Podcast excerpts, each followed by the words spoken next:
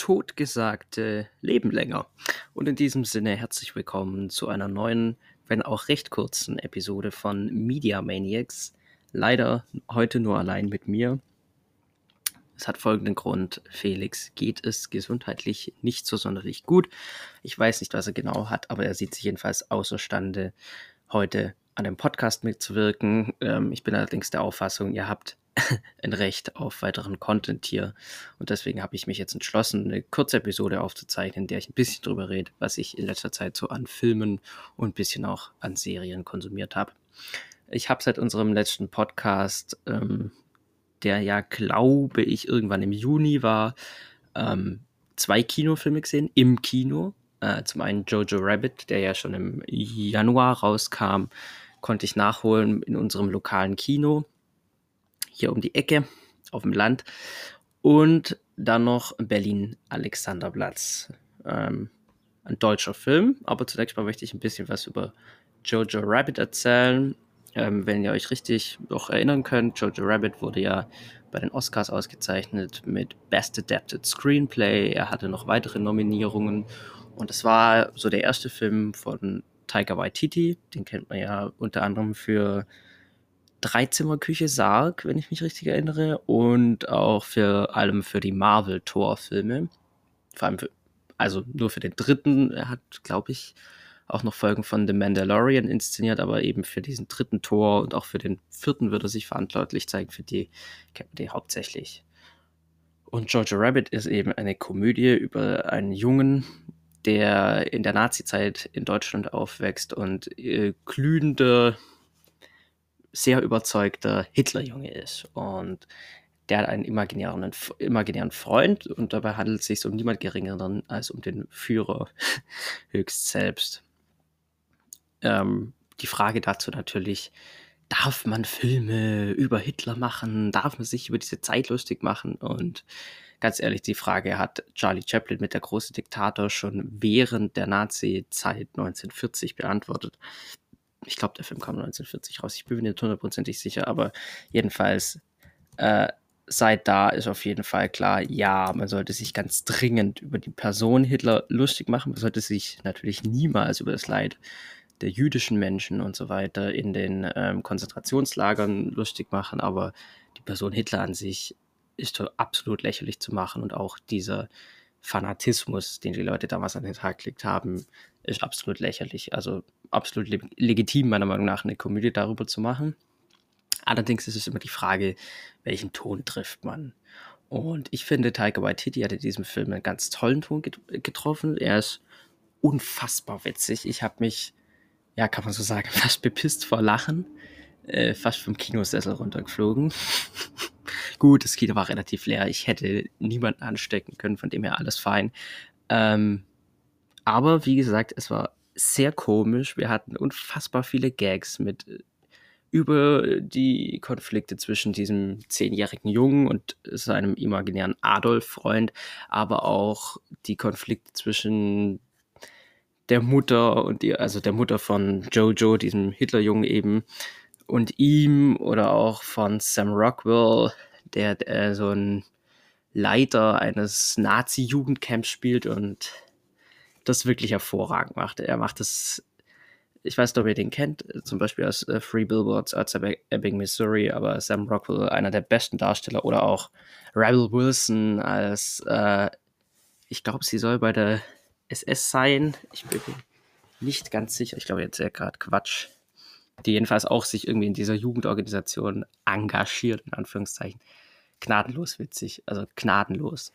Aber der Film thematisiert auch die ernsten Seiten. Allerdings, man muss sich die ganze Zeit klar machen, Taika Waititi hat hier bewusst die Perspektive eines zehnjährigen Jungen gewählt. Das heißt, das Ganze ist jetzt nicht auf einer total historisch korrekten Basis oder so gebaut. Es ist vielmehr der subjektive Eindruck eines eben zehnjährigen, wie er die Welt sieht. Entsprechend ist der Film teilweise auch sehr kindisch. Seine Figuren sind sehr kindisch und dennoch wir merken, was für eine grausame Sache der Nationalsozialismus war, was für grausame Auswirkungen der auf die Menschen hatte. Und trotzdem, man kann bei diesem Film herrlich viel lachen. Es gibt auch Stellen, wo jeder für sich entscheiden muss, ob er dann noch lachen kann oder eher weniger. Aber in jedem Fall eine ganz große Empfehlung. Ich finde, er hat hier richtig fein diesen schmalen Grad zwischen Drama und Komödie geschafft und ähm, in jedem Fall verdienter Oscar, hätte meinetwegen auch noch mehr gewinnen können. Ein sehr frecher, provokanter Film. Zugegebenermaßen, er hätte nicht unbedingt in der Nazi-Zeit spielen müssen. Klar, man hätte dann nicht diese Figur Adolf Hitler wählen können als imaginären Freund, aber das Hauptthema ist eben, wie fanatische Ideologien sich auf junge Menschen, aber auch auf die Gesellschaft allgemein auswirken. Das hätte jetzt auch in irgendeiner beliebigen anderen Zeit spielen können. So ganz explizit geht man dann nicht wirklich auf die Nazi-Ideologie ein. Es geht vielmehr um Hass gegen Liebe, um so ganz grundlegende menschliche Sachen. Aber in jedem Fall ein sehenswerter Film, der sich aber zugegebenermaßen so die ein oder andere historische Ungenauigkeit erlaubt. Aber wie gesagt, dadurch, dass es eben diese subjektive Erzählweise hat, ist es für mich auch vollkommen in Ordnung. Große Empfehlung, jetzt auch auf DVD und Blu-ray und äh, zum Streaming bereit, zum Beispiel bei Amazon Prime zum Kaufen. Der zweite Film, den ich vorstellen möchte, ist äh, Berlin Alexanderplatz von Burhan Kurbani, äh, ein deutsches Drama. 180 Minuten lang, jawohl, drei Stunden. Damit der längste Film, den ich je im Kino gesehen habe und äh, die Adaption eines Klassikers in der Literatur aus den 1920er Jahren dem es darum geht, das Individuum versus die Großstadt, ein Mann, der gut sein will und schlussendlich durch die, in Anführungszeichen, Hure Babylon, also durch die Stadt Berlin, verdorben wird. Ähm, dieser Film spielt in der Jetztzeit. Wir haben aus dem Protagonisten, der früher bei Franz Bieberkopf hieß, hat der Burhan Kurbani einen Flüchtling namens Francis gemacht, der es überlebt, über das Mittelmeer nach Europa zu kommen, nach Deutschland kommt und sich schwört, ich will gut sein.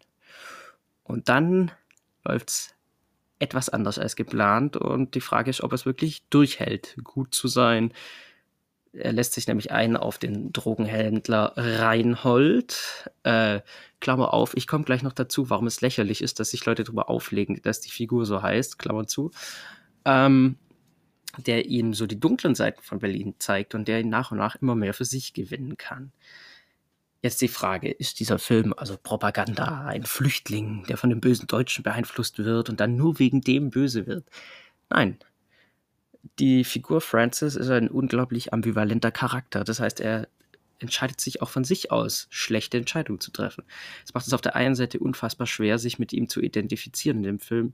Auf der anderen Seite ist es ganz toll, weil wir dadurch dreidimensionale Figuren bekommen, die eben komplexer sind als einfach nur gut, böse man muss zugeben, Reinhold ist eigentlich eine durch und durch böse Figur, aber unfassbar faszinierend äh, porträtiert in diesem Film und auch grandios inszeniert diese Figur, was jetzt so Lichtverhältnisse und so weiter angeht. Aber was hier Johannes Schuch äh, vollbracht hat in dieser Rolle, unfassbar. Äh, Albert Schuch. Albrecht, um Gottes Willen. So gut bin ich mit Namen. Albrecht Schuch, ja. Also der spielt den ganz hervorragend und man muss sagen, dieser Film geht drei Stunden. Hätte meiner Meinung nach auch nur 2,50 lang sein können. Das Ende finde ich etwas unnötig, aber es ist ein Epos. Das sagt zu viel über den Menschen, seinen Hang dazu, sich verführen zu lassen, um eben an Geld und Macht und Einfluss zu kommen. Es ist packend inszeniert. Wir haben für einen deutschen Film grandiose Bilder, also wirklich grandios auf internationalem Niveau. Ja, wie gesagt, er ist ein bisschen lang, aber die schauspielerischen Leistungen, das wirklich gute Drehbuch, dieses nie ganz genau vorausahnen können, was jetzt als nächstes passiert, das fasziniert und das rechtfertigt auf jeden Fall einen Kinogang oder alternativ auch den Kauf einer Blu-ray oder das Abwarten, bis der Film dann doch mal in Arte oder im ZDF läuft, die den Film kofinanziert haben. Aber auf jeden Fall mutiger deutscher Film, der sich eine lange Laufzeit, der sich eine komplexe Handlung, der sich komplexe Figuren, der sich viel Freiraum für seine Schauspieler zutraut, der auch in der Inszenierung einiges wagt und das gefällt, hat mir richtig gut gefallen.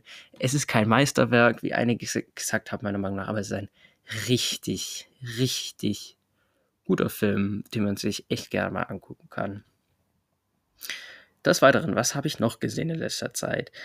Unter anderem einen französischen Film, Porträt einer jungen Frau in Flammen, Portrait of a Lady on Fire heißt er auf Englisch. Und darin geht es um äh, die Beziehung zwischen einer Malerin, ich fasse es jetzt relativ kurz, weil zu dem Film ist eigentlich schon sehr viel gesagt worden, ähm, die Beziehung einer Malerin und ihres Modells, bei der sich vielleicht mehr als nur eine professionelle Ebene ergibt. Und dieser Film ist unfassbar bildstark, unfassbar stark gespielt.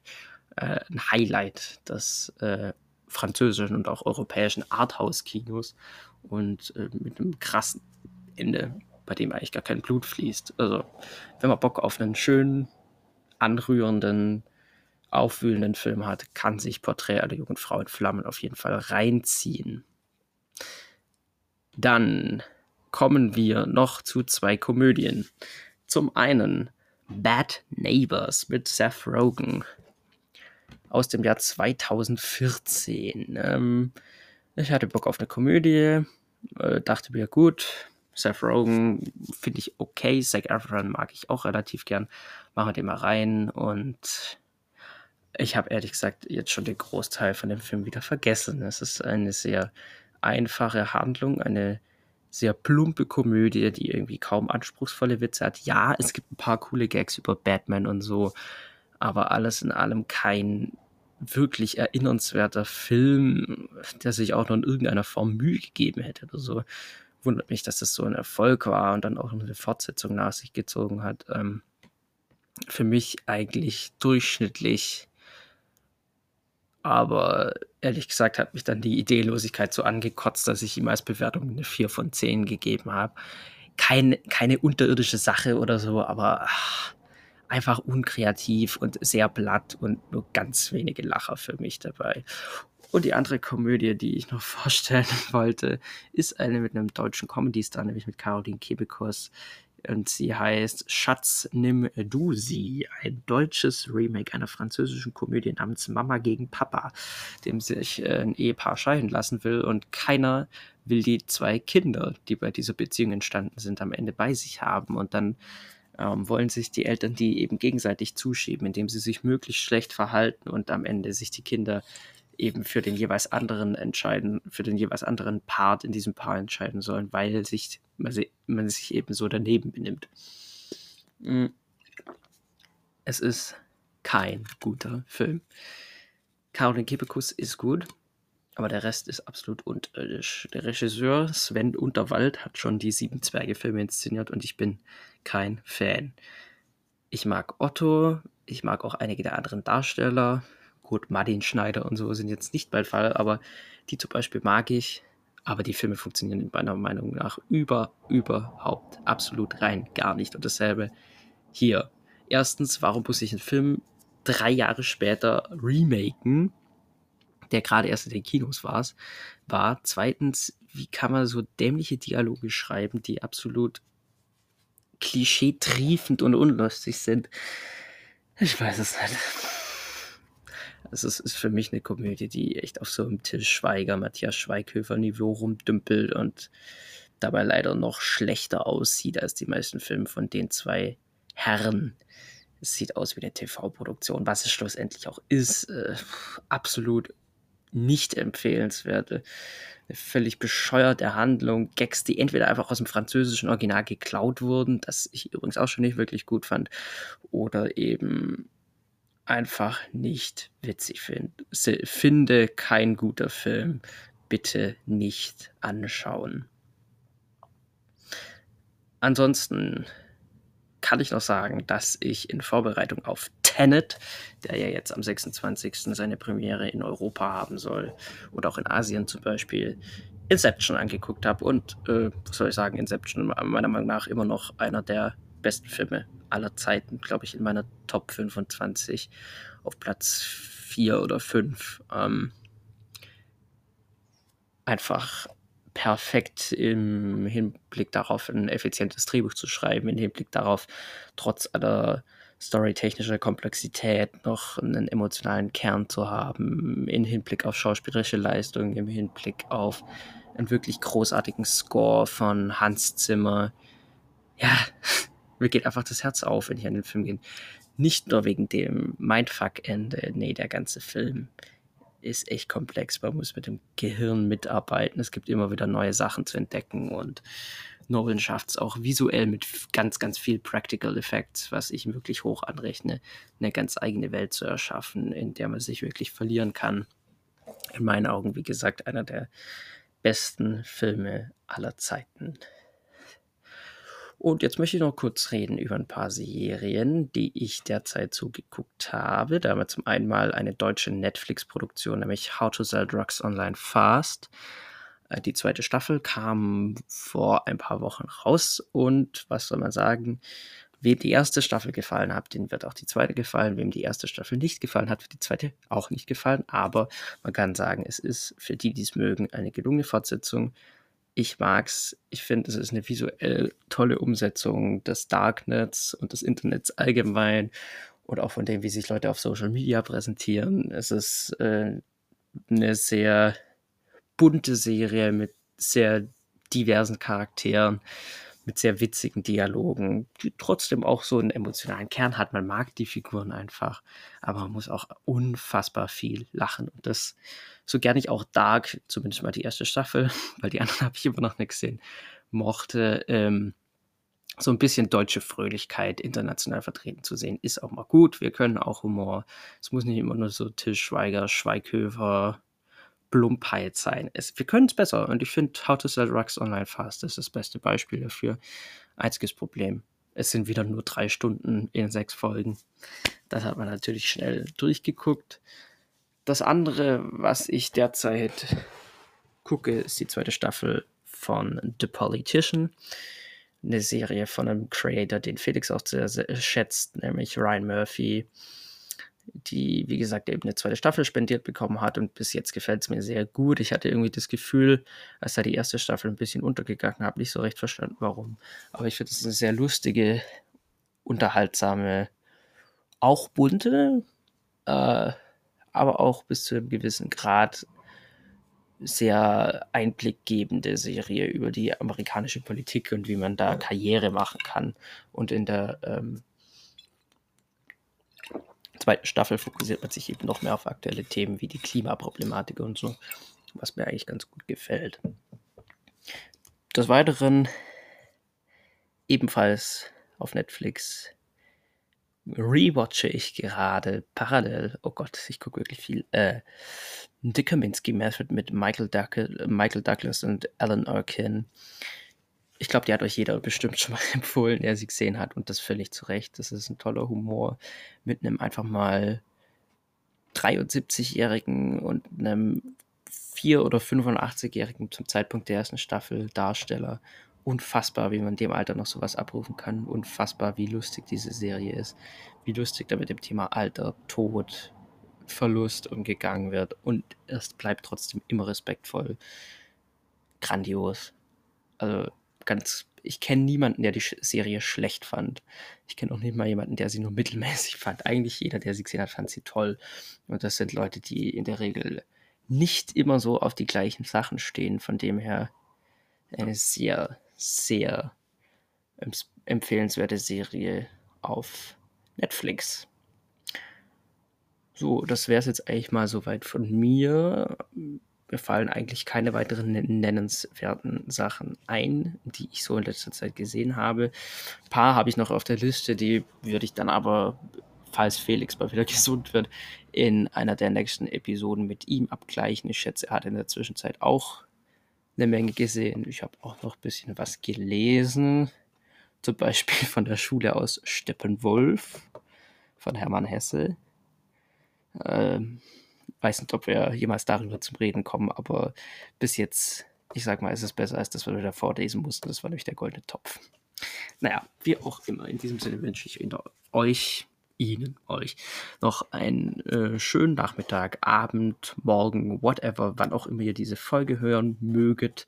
Ich freue mich, wenn ihr beim nächsten Mal wieder dabei seid. Und in diesem Sinne, auf Wiedersehen.